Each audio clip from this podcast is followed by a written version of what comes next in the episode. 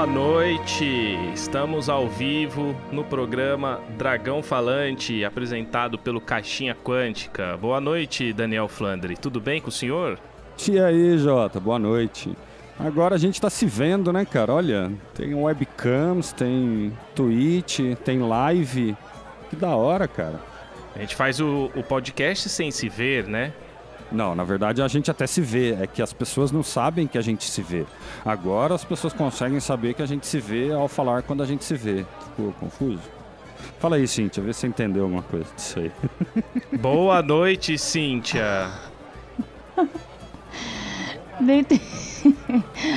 Boa noite, galera. Eu entendi o que o Daniel quis dizer, ficou meio bagunçado, mas deu para entender.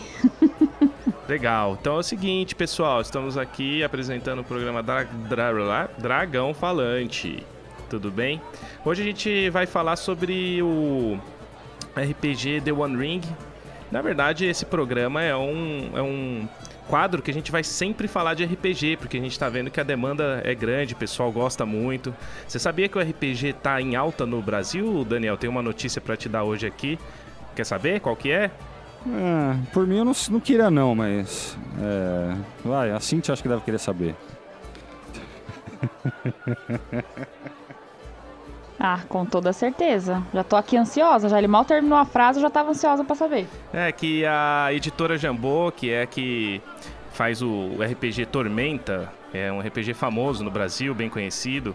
Eles abriram financiamento para fazer um Tormenta 20, que seria a, a, o 2.0 deles e foi financiado em uma hora. Ô, louco. Os, o, caiu o site do Catarse. Em uma hora eles bateram a meta e agora meta, eles já estão em acho que 350 mil reais. A meta era 80 mil reais. Isso é uma vitória pro RPG brasileiro. O que vocês acham disso? Nossa, excelente. Já ouvi muito falar, inclusive, do Tormenta, porque eu trabalhava com um rapaz, Gabriel, se ele tiver a oportunidade um dia de ver essa live ou escutar aí a gente depois no podcast, ele jogava esse RPG e ele gostava muito do Tormenta. Ele vivia falando, sempre que eu falava, ah, eu jogo The One Ring, eu jogo, sei lá, D&D, ele fala, ah, eu jogo muito Tormenta. Então eu sempre ouvi muito falar. Não sei exatamente como que funcionam as regras, mas já ouvi falar bastante do Tormenta. Que eu fico feliz, inclusive. É, e agora a gente vai ter que comprar o Tormenta, né? Eu já vou fazer ali a o financiamento coletivo, vou entrar ali no, no que a gente ganha o livro físico, porque a gente vai provavelmente jogar no podcast, né, Flandre? Importante isso, porque é um marco, uma coisa que acho que nunca aconteceu antes. Ah, legal, cara. A gente sempre querendo prestigiar realmente esse tipo de conteúdo, principalmente nacional, né, cara? Muito legal. Parabéns. É, legal. E aí a gente tá aqui hoje para falar de um RPG que a gente jogou bastante, que é o The One Ring RPG, né? Que a gente tinha um, um, a gente tem um, ele tem um sistema. Ele tem um sistema próprio dele que foi lançado em 2011 e depois a mesma empresa, Cubicle 7, ela migrou esse sistema, ainda existe o antigo, claro, mas para a licença aberta do D&D Dungeons and Dragons quinta edição, que é basicamente a mesma coisa, apenas você usa ali os dados D20, vira um sistema D20. E aí eu queria saber de vocês, o que, que vocês acham do, do do RPG The One Ring, assim, como é que foi a experiência de vocês quando a gente jogava? A gente jogou acho que dois anos e foi muito, muito legal. Que aí posso começar? Falando? Pode. Ai, eu iniciei, na verdade, no RPG com The One Ring, né? Então, talvez seja por isso que eu tenha uma relação muito forte com esse RPG. É o que eu mais gosto, mesmo ele estando no D&D, eu gostava muito dos dados que a gente jogava no The One Ring, o original mesmo, né? Que tinha o Gandalf, tinha o Sauron. Era um dado com 12 lados, se eu não me engano, né, João?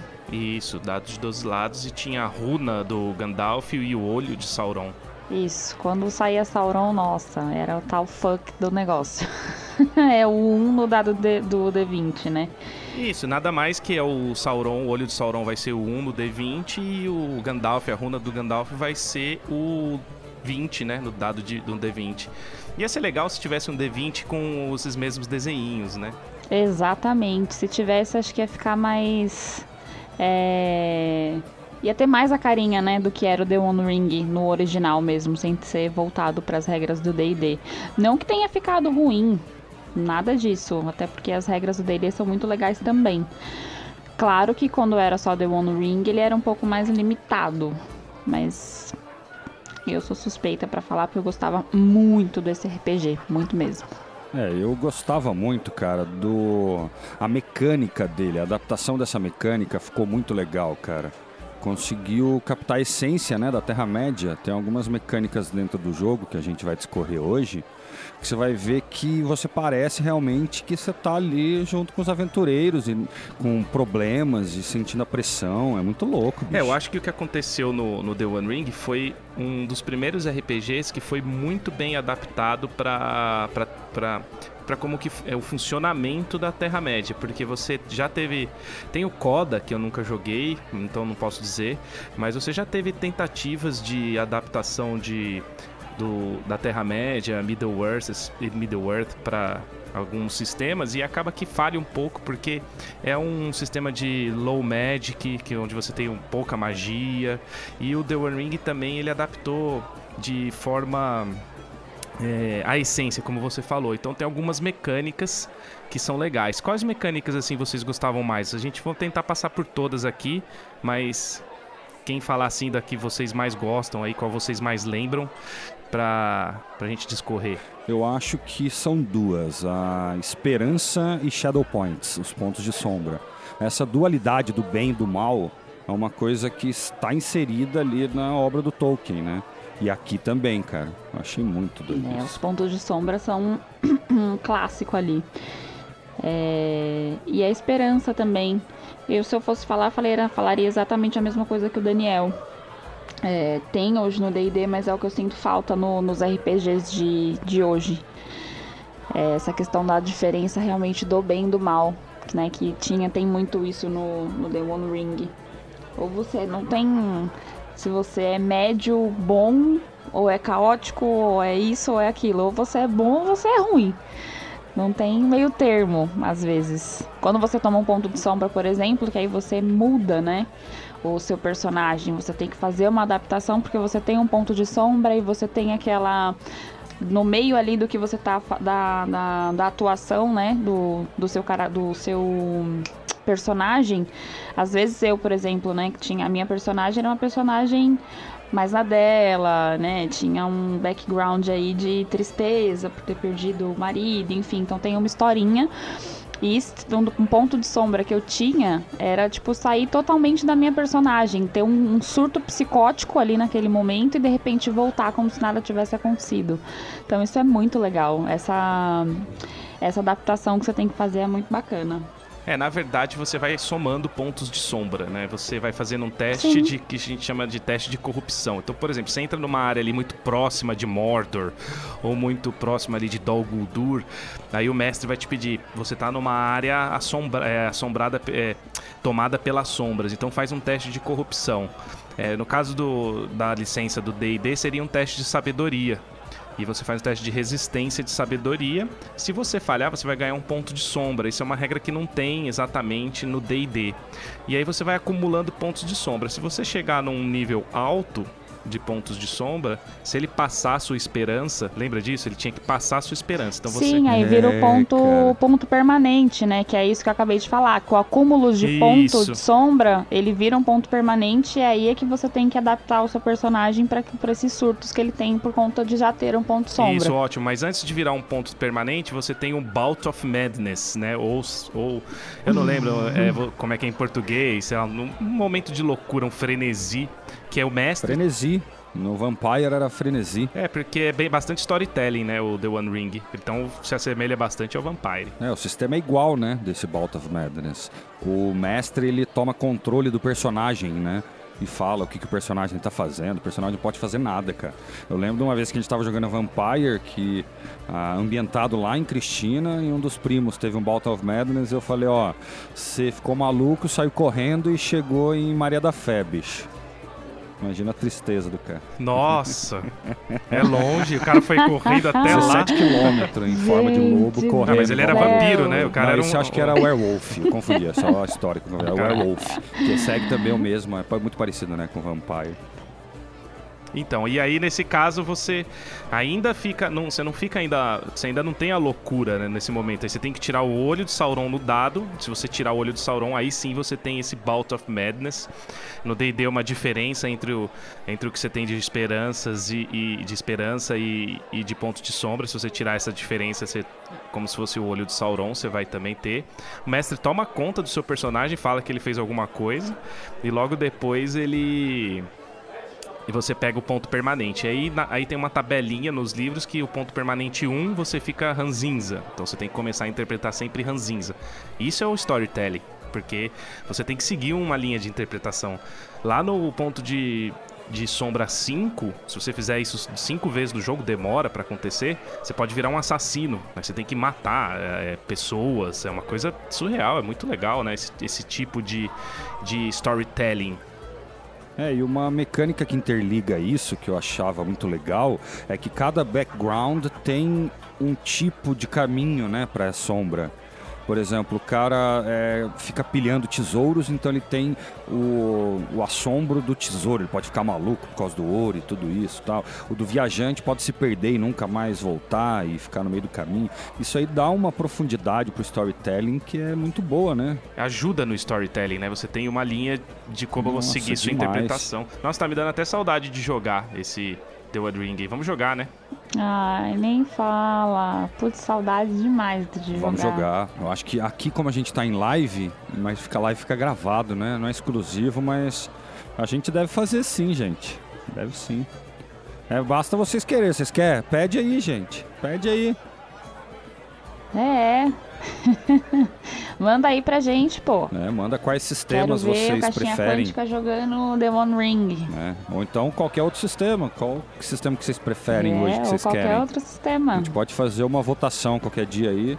Quem tá lascado é o mestre, né? Porque daí vai ter que aprender todos os sistemas que falarem, mas ter que aprender, mas, os ah, jogadores têm que aprender também. pô. Também, também, também. Todos. tá todo mundo lascado com sistemas aí de RPGs. Mas você sabe que falando de sistemas, tem alguns muito interessantes hoje. Tem alguns que são bem simples até, que a gente podia até fuçar, cara. Tem um que usa um dado D6 só, cara. Um ou dois no máximo. É É genial. o do velho. Nitro, do tio Nitro, 2D6. Não, é um. Tem um. Fala de. Como que é? Lasers e sentimentos. É uma coisa mais. Ah, sei, sei, sei, sei, sei. e tal. É o que o RP Guacha usa. É né? o, é o RP Guacha, exato, é o RP Guacha. Mas voltemos, fazer o scratch agora. Voltemos. É que aqui não tem efeitos especiais, tá? Ao vivo. Então, pode deixar que eu faço. Pode deixar que eu faço todos aqui. Ó, outra coisa que o The One Ring tinha muito legal, que é o que acontece na Terra-média, até, até saiu no trailer do filme do Tolkien, que é It's a Story About Journeys. É uma história sobre viagens. Tem regras muito coesas sobre viagem. Vocês lembram disso? Que vocês tinham que escolher um papel. Ou você é o Scout, ou você é o Lookout. Então vamos traduzir, né? Ou você é o, o guia, ou você é o caçador. Lembra disso? Vocês lembram o disso? vigia, né? O lookout aí seria um Uhum. Vigia. Sim. Nossa, isso era muito louco, cara. E difícil, viu? Porque tem hora que depende É. da parte que se, se arranjou aí. É. Ah, às vezes a gente não organizou direito, não tem um pra fazer uma função ou outra, dá trabalho, cara. E aí o mestre pode pedir, né? Aconteceu alguma coisa lá e o mestre fala: Olha, É. eu quero que o guia faça um teste. Se o guia falhar, vocês vão ficar perdidos, né? Vai acontecer alguma coisa que, que vai atrapalhar na viagem que vocês estão tendo. Então, durante a viagem, tem vários testes e várias coisas que vão acontecendo e que vai afetando de acordo com o resultado de cada, de que cada um é. Nesse, nesse caso, do guia, do vigia, do caçador. Interessante isso também, né? É, muito. Tinha outra coisa interessante também no Demon Ring, é que hum, os personagens tinham uma ligação. Como que era o nome disso, Ah, era Jota? o, era o Bound. Existia um Bound em português seria foco social. Era o seu foco social. Isso, foco social. Tinha isso também que era muito legal no The One Ring. Era assim, se acabasse a aventura e o seu foco social, então, por exemplo, no, The One- no, no Senhor dos Anéis, é, o, o, o Sam tem como foco social o Frodo, né? Dá pra, dá pra, Isso. por, isso que, por isso que eu falo, a adaptação foi muito bem feita, né? Você... eh, Eles adaptaram o, o- como é a essência do Senhor dos Anéis dentro do RPG, dentro do jogo. Se o foco social seu mor- morre dentro do RPG, você vai é, é, diminuir sua esperança. E lembra disso? Se ele termina a aventura junto com você, você ganha um ponto de esperança, né? Então é Sim. muito interessante. É, isso do foco social eu achava muito legal. Muito mesmo. É, no The One Ring, fora isso, também no. Eu não sei se, não, se continua assim. Não consigo me recordar agora, mas no final das aventuras a gente também tinha aquela questão do. é, de você tirar o ponto de sombra. Como que chamava isso? Seria a, a fase de sociedade ou fellowship phase, onde você isso, teve... Fellowship Phase. Isso era outra coisa que tinha no The One Ring, né? E depois o Dungeons and Dragons, ele trouxe isso para as regras, que é o downtime, que é entre as aventuras você pode também fazer coisas.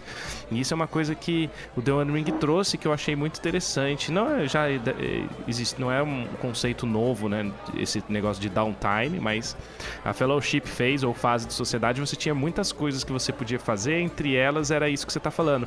Você é, podia fazer é, dança ou, can ou cantar e tocar alguma coisa, ou você fazer alguma arma, fazer um ofício de craft ou de ferreiro, que aí você ia gastar sua mente fazendo isso e você jogaria o dado, e se você passasse nesse teste disso, né, de, de música ou alguma coisa assim, você tiraria o ponto de, de sombra, porque você tá fazendo uma coisa que você gosta. Interessante, né? Pra caramba. É, então, É, nesse Essa momento, mecânica é muito boa. que nesse momento que você faz o que você gosta, você transcende, né, cara? E o quanto a gente fazia de tudo pra tirar esse ponto de sombra, né? Ganhava o ponto de sombra. Ganhava o ponto de sombra no meio da aventura.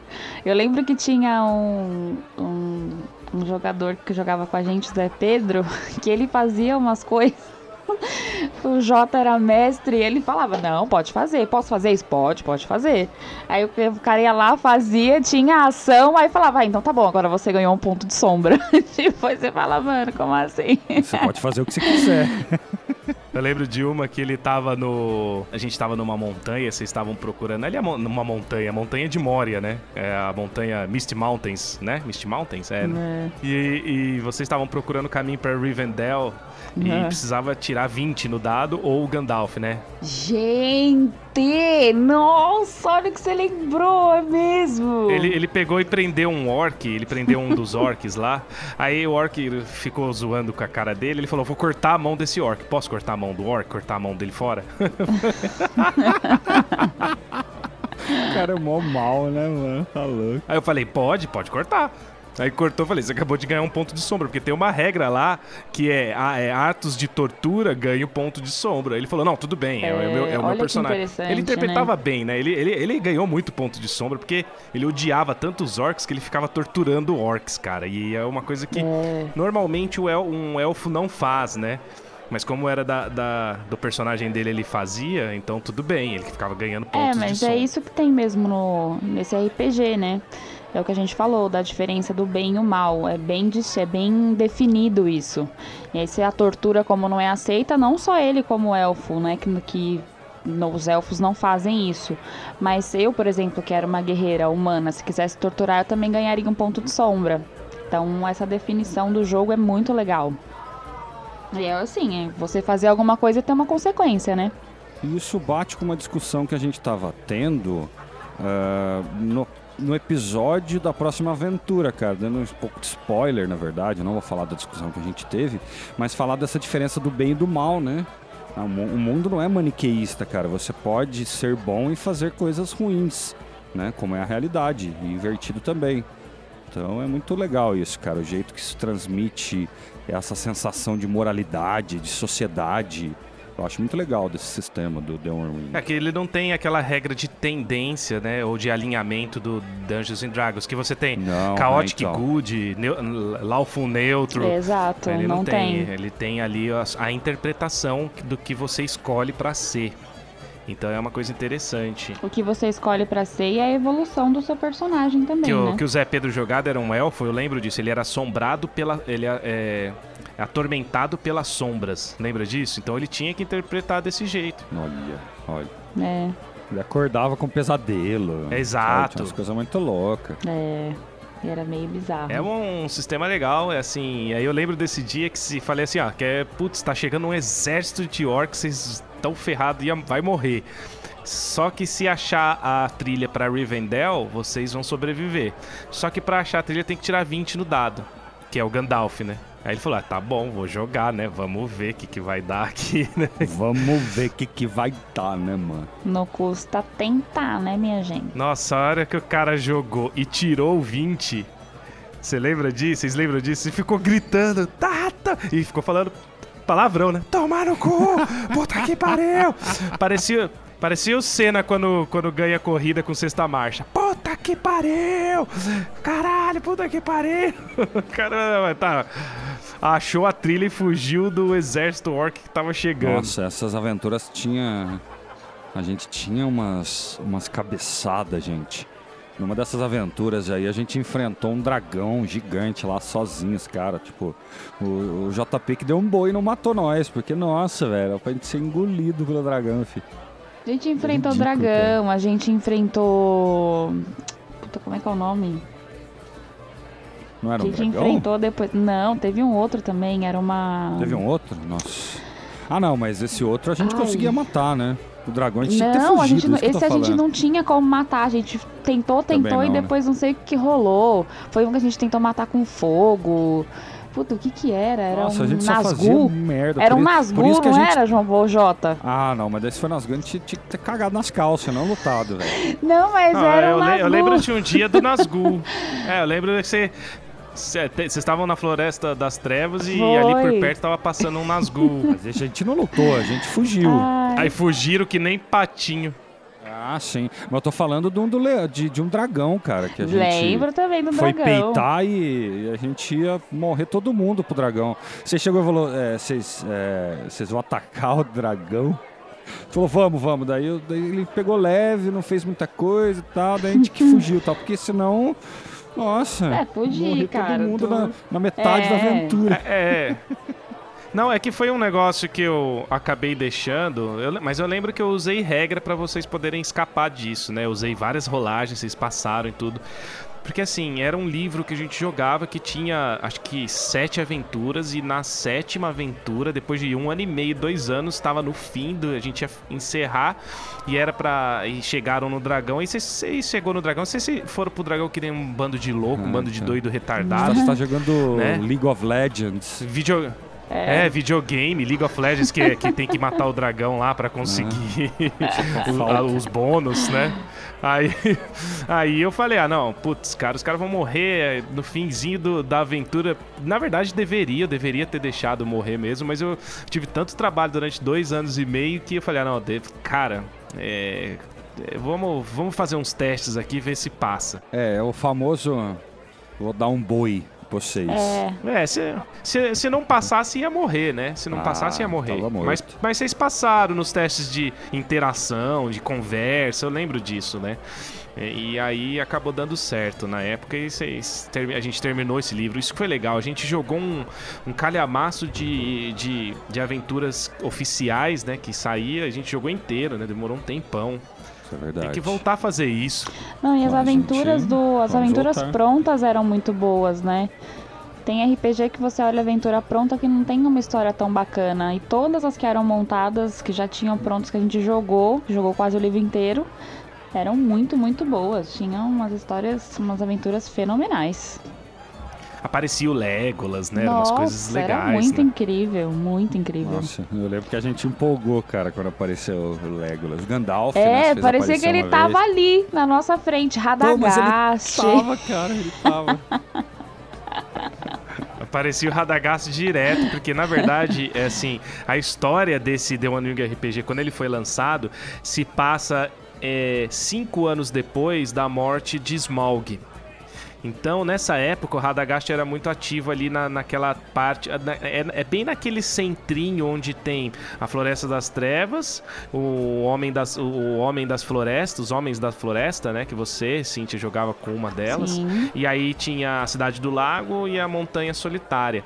Então, cinco anos depois, estava acontecendo essas coisas e o Radagast aparecia bastante. Mas o Gandalf, quando apareceu, ele, ele ajudou bastante também. Eu, era raro Gandalf aparecer por ali, né? E uma coisa que é legal do, do, do livro é que tem as datas e as coisas que cada personagem está fazendo. Então, o ano de 2560, Gandalf está no condado. Então, você, não, você tem que tomar cuidado. Você não pode pôr o Gandalf ali, porque ele está no condado é. nessa época. Você tem que dar uma, seguir um pouco o cânone, né? Pode avacalhar também. Não, não existe regra para RPG. É, para inventar as histórias, mas eu tentava seguir ali a história porque tinha o objetivo de chegar até o começo da Guerra do Anel. A gente quase chegou, né, até o, começo da Guerra do Anel. Aí depois é filme e a gente não jogou, né, porque a gente já sabe a história. Ah, e nesse sentido é para o storytelling também ficar crível, né? O que, que significa? Se a gente está jogando durante as lutas, os anos da luta do anel e tal, uh, é muito raro mesmo, né, cara, aparecer alguém importante. Os caras estão em outros lugares. E nesse sentido, eu achava até bom que não aparecesse toda hora, sabe?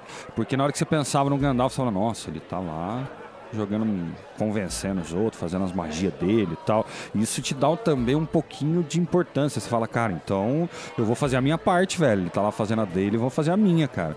Te dá mais gana, mais vontade, sabe, de matar orc. É interessante, né? Ah, era uma bom. A gente matava orc, matava troll. Lembra quando apareceu o troll? Nossa, a gente matava o que aparecia, né, bicho? tudo que vinha pela frente. Outra coisa que tinha interessante de mecânica que foi muito bem adaptada era a interação social. Quando, quando se encontrava um, um NPC muito importante, como por exemplo o Bard, rei de Vale. Eu lembro que vocês é. encontraram. E você tinha que chegar e fazer a apresentação. Então tinha que ser escolhido uma pessoa do grupo. Então você escolhia com cuidado, né? Então, né, porque, por exemplo, você chegou ali é, perto do Balin chegou para falar com o Balin. Você não vai colocar el um elfo de primeira, né? Porque você já sabe que os elfos e anões têm, têm uma rixa. Agora, se colocasse, tinha penalidade no dado. Isso que era bem legal. Aí você fazia a sua apresentação para ver se o cara ia te ouvir. E aí depois você ainda fazia algumas jogadas para tentar. Tem...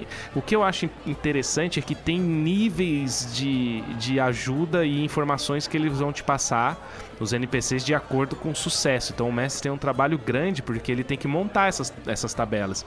Se você tira tanto no dado, você vai saber isso. Se você tira mais no dado, você vai saber aquilo. Se você não passa nem na interação, você não vai saber nada. O mestre vai ter que desviar a história.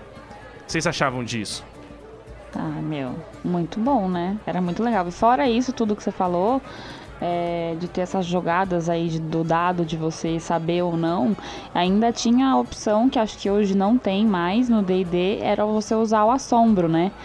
De você jogar o dado e mesmo se você não conseguisse nada, eu lembro que o Zé Pedro usava muito assombro porque ele era muito bom nisso.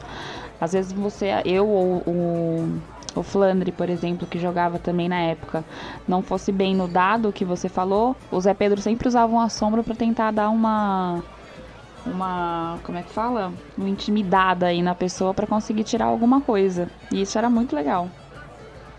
Sempre tinha essas interações. Esse sistema eu achava legal porque não fica só no dado, né? Enquanto que em muitos sistemas você vai lá, o próprio D&D, né?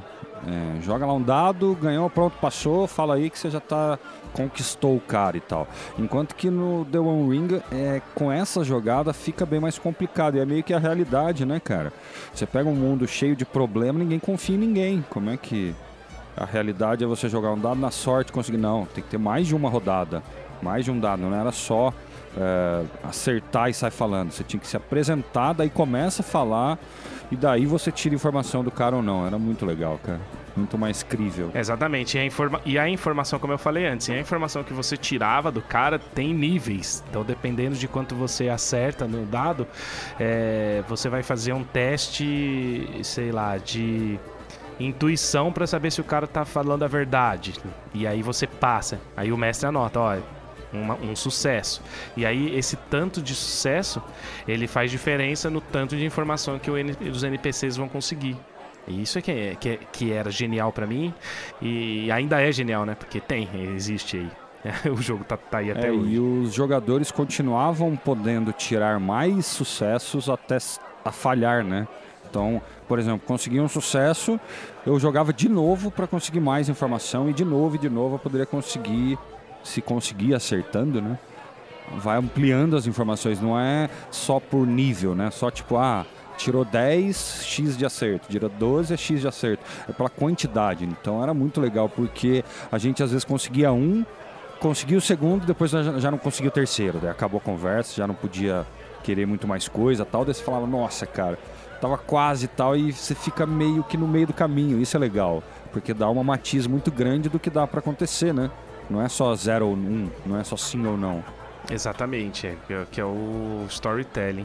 E aí, pessoal, é, a gente a gente teve o, que foi quando chegou o livro que chama Adventures in Middle Earth, que é esse mesmo jogo The One Ring adaptado para a licença do Dungeons and Dragons. Assim, eu li o livro e para mim é a mesma coisa. A única coisa que tem diferente é que mudou para os dados do, do, Dungeons and Dragons e as regras de Dungeons and Dragons que tem ali força, destreza, inteligência, constituição, sabedoria e carisma. Mas de resto, as mecânicas elas estão iguais. Continua tendo é, o teste de corrupção, continua tendo os testes de viagem. É, o Flandre, você deu uma passada por, pelo livro você deu uma passada pelo livro, eu queria saber de você exatamente isso aí. O que, que você achou que você, você leu o Adventures in Middle-earth e jogou o outro? O que, que você acha? Então, eu não cheguei a ler o livro inteiro, se não passou, mas eu comecei a criar o personagem, na verdade, para é, preencher a ficha. E uma coisa que já me surgiu de dúvida, até te falar em off, mas já que está em live, a dúvida fica para todo mundo, porque se eu não sei, mais gente também não deve saber a parte da virtude e do valor. Onde é que, como é que fica ele adaptado a esse sistema D&D? Que eu não achei na ficha, cara. Sumiu isso ou não? Não, não sumiu. É, você vai ter uma, uma migração para um atributo que é conhecido de D&D. Então, por exemplo, valor. Quando você vai falar de valor, é, você vai fazer um teste. Normalmente o teste de, de é, corrupção era, acho que era teste de valor, não era? Você lembra disso? Ah, e as mecânicas do jeito que era exatamente, eu não lembro não. Tem até que recordar. E aí quando. Mas enfim, enfim, em vez de fazer o teste de valor, você vai fazer o teste de sabedoria. É, é, é vai para algum atributo que é correspondente. Não só pelo teste, mas pela evolução do personagem, porque o valor ou qual que é o outro mesmo? Agora até esqueci. É virtude, né? Valor e virtude, não era? Uh, quando você evoluía o personagem, você escolhia para qual lado ir. Ou você é mais valoroso ou você é mais virtuoso. Isso é também uma mecânica que eu gostava muito. Normalmente, né? Você escolhe um dos dois lados. É, então, o que aconteceu foi que você vai evoluir de maneira diferente. Vai evoluir como no, no, no, Dungeons and Dragons. Vai evoluir por pontos de experiência, que é o XP. Então você tem ali um tanto de habilidades que você. É, é você alcança. Valor você vai ter de acordo com a evolução mesmo, porque você vai ficando mais forte, você tem mais valor. E no Dungeons and Dragons tem uma regra que de 4 em 4 níveis você adquire um talento. E esse talento virou virtude no The One Ring. Então, no quarto nível você vai escolher uma virtude, se você quiser. Entendeu como é que ficou agora? É, fica um pouco diferente, mas não. Eu acho que jogando eu vou perce perceber um pouco mais essa diferença. Cara, esse The One Ring pra mim é um sistema muito legal. Acho legal de ter ele aqui. Comprei na, na loja da Devir aqui em São Paulo. É, tem a tradução do Um Anel, né? Ou Um Anel, chama, o livro traduzido tem, deve ter até hoje vendendo. Só que você vai sentir que a coesão se manteve. Né? Eles conseguiram, porque assim, sabe por que se manteve? Porque não foi o, o é, a Wizards of the Coast ou a Hasbro que detém os direitos do Dungeons and Dragons pegou, comprou e fez. Foi a própria empresa Cubicle 7 que pegou e adaptou o sistema dela na regra do, do é, Dungeons and Dragons. Então eles se preocuparam com isso, mantiveram a, a, a, essência. Tanto que tem ali algumas, algumas habilidades, perícias que tem que é comum no Dungeons and Dragons da Kinda. Assombro não tem mais. Não, mas é intimidação. mas é intimidação. É, então. é igual. É parecido, É até que a igual. mecânica vai. É. Não, é. Mas é igual, você. Ah, mas, mas é que aí você perde um pouco do que era o assombro, né? A intimidação no D&D... Ah, quando a gente jogou eu não achei tão igual, assim, a, a pegada. Tipo, o assombro você fazia um assombro mesmo, você ia lá e peitava o cara. A intimidação é você intimidar o cara pra fazer com que ele fale alguma coisa pra você. Então, o... Não, mas não é só isso. Você pode fazer intimidação como um assombro, do mesmo jeito que você fazia. Você pode fazer a interpretação. É só que as pessoas ficam. Porque tem o nome Intimidation, as pessoas acham que é, que é pra intimidar. Mas não é só intimidar. Você pode fazer um assombro. Você pode. Eu entendo o que você tá falando. Você pode dar um apavoro no cara. é, isso é intimidação. É. Bom, enfim, a essência foi mantida, tanto que eles tiraram algumas perícias de Dungeons and Dragons e colocaram uma deles, por exemplo, Traditions, tradições entrou, porque tem tradições. Mas e os pontos de sombra? Tem ainda também? Cadê? Não, então, é, você tem sim seus pontos de sombra, Continua. tem os Ah, pontos bom, de viagem tá lá, tem a fadiga que o cara fica fatigado, tem tá tudo igual, na verdade. É que como o, jogo foi concebido no outro sistema, ele é, ele é o outro, na verdade, ele é o outro sistema, é um sistema de storytelling tipo Vampire, tipo, você tem um D12 que comanda tudo e você evolui o personagem adicionando dados de 6, que é D6. E no Dungeons and Dragons, por exemplo, você evolui o personagem com pontos de XP, nível 1, nível 2, nível 3, nível 4. Mas eh, as regras, elas. eh, Eu li o livro inteiro de cabo rabo mais de uma vez, do livro do mestre também. E eu joguei o outro, li várias vezes também, e eu achei que ficou muito próximo. É lógico que não é o mesmo, né? Porque, gente, é, são regras diferentes. Mas ficou muito próximo, cara. Se o cara quisesse adaptar pro Dungeons and Dragons da cabeça dele, ia ser bem difícil. É. É bem próximo mesmo, é bem parecido. É que eu, eu como joguei do The One Ring, The One Ring mesmo, parece que eu não tô jogando The One Ring. Parece que eu tô jogando qualquer outra aventura de D&D. eu não sei, gente. Sei lá, é que é muito apego, entendeu? Pelo por um RPG, é muito apego.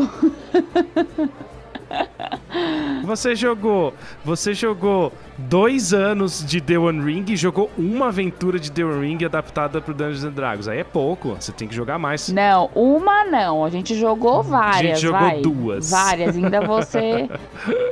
Não, jogou várias vezes. Várias não, The One Ring, o The, o The One Ring, acho que a gente, o Adventures in Middle-earth, esse livro, acho que a gente jogou duas ou três vezes. E precisa jogar mais pra passar por mais coisas, né?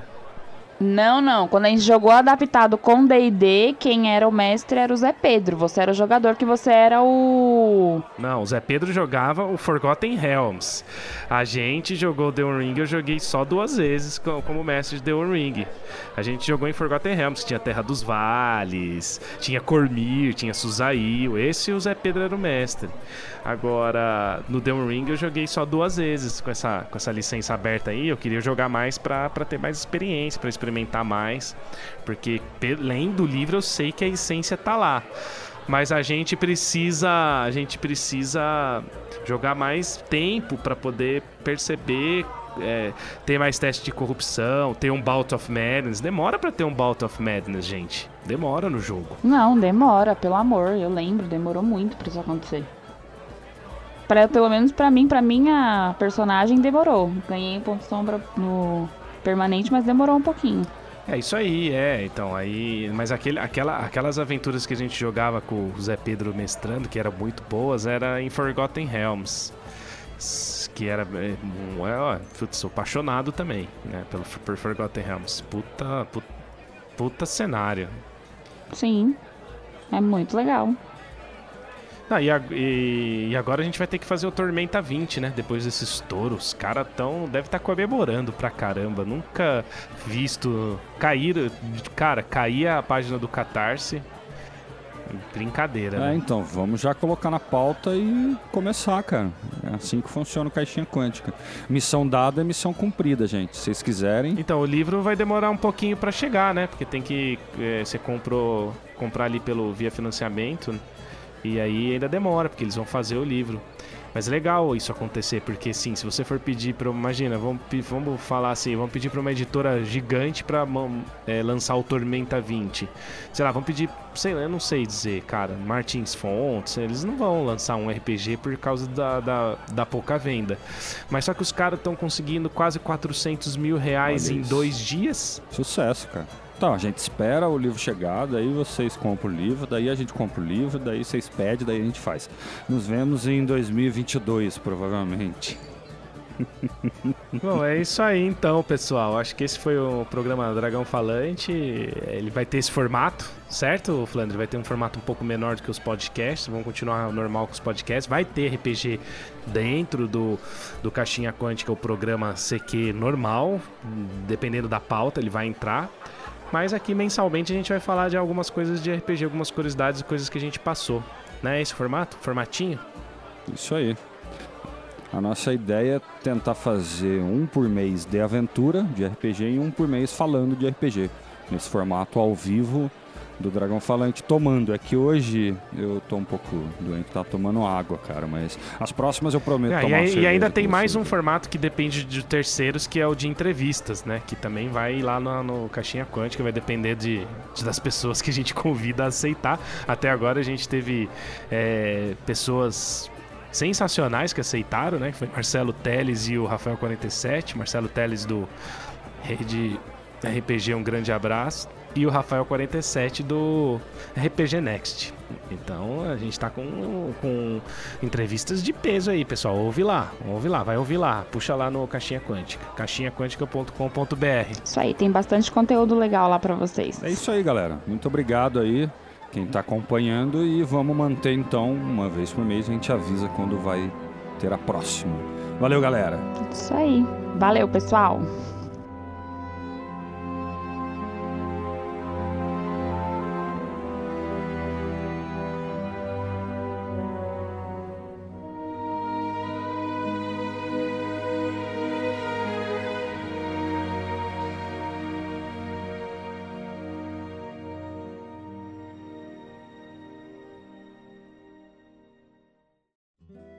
E aí, galera do Caixinha Quântica? Aqui é Daniel Flandre, eu estou passando agora, no finalzinho desse episódio, para deixar alguns recados. Primeiramente, a gente vai fazer mais lives na Twitch para criar esse formato, para gravar esse formato ao vivo, que a gente está chamando de Dragão Falante. E esse formato vai ter papos sobre RPG, sobre os personagens, e a gente vai tentar fazer pelo menos uma vez por mês. E além disso, a gente vai postar conteúdos desse tipo, como gravações de episódios ou de pedaços Igual eu falando agora no finalzinho do episódio aqui do Dragão Falante, gravando esses recadinhos.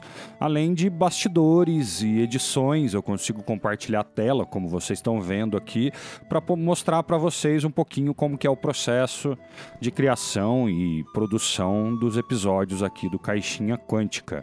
Então vocês acessem twitch.tv barra Caixinha Quântica e assinem lá o nosso canalzinho no Twitch para acompanhar o que a gente está fazendo.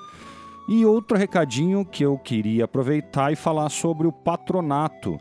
A gente tem dois sistemas de patronato para vocês ajudarem a gente a manter o podcast. A gente tem que pagar servidor, editor, e isso não fica tão barato. Então, entrem num dos sistemas, a gente tem Padrim ou Apoia-se, os links estão no post padrim.com.br barra caixinha quântica e apoia.se barra caixinha quântica. E a gente está fazendo uma promoção, vamos dizer assim, para os patronos. Os três primeiros padrinhos vão dublar NPCs no próximo pedaço de aventura, Os Segredos de Ustalav, parte 2.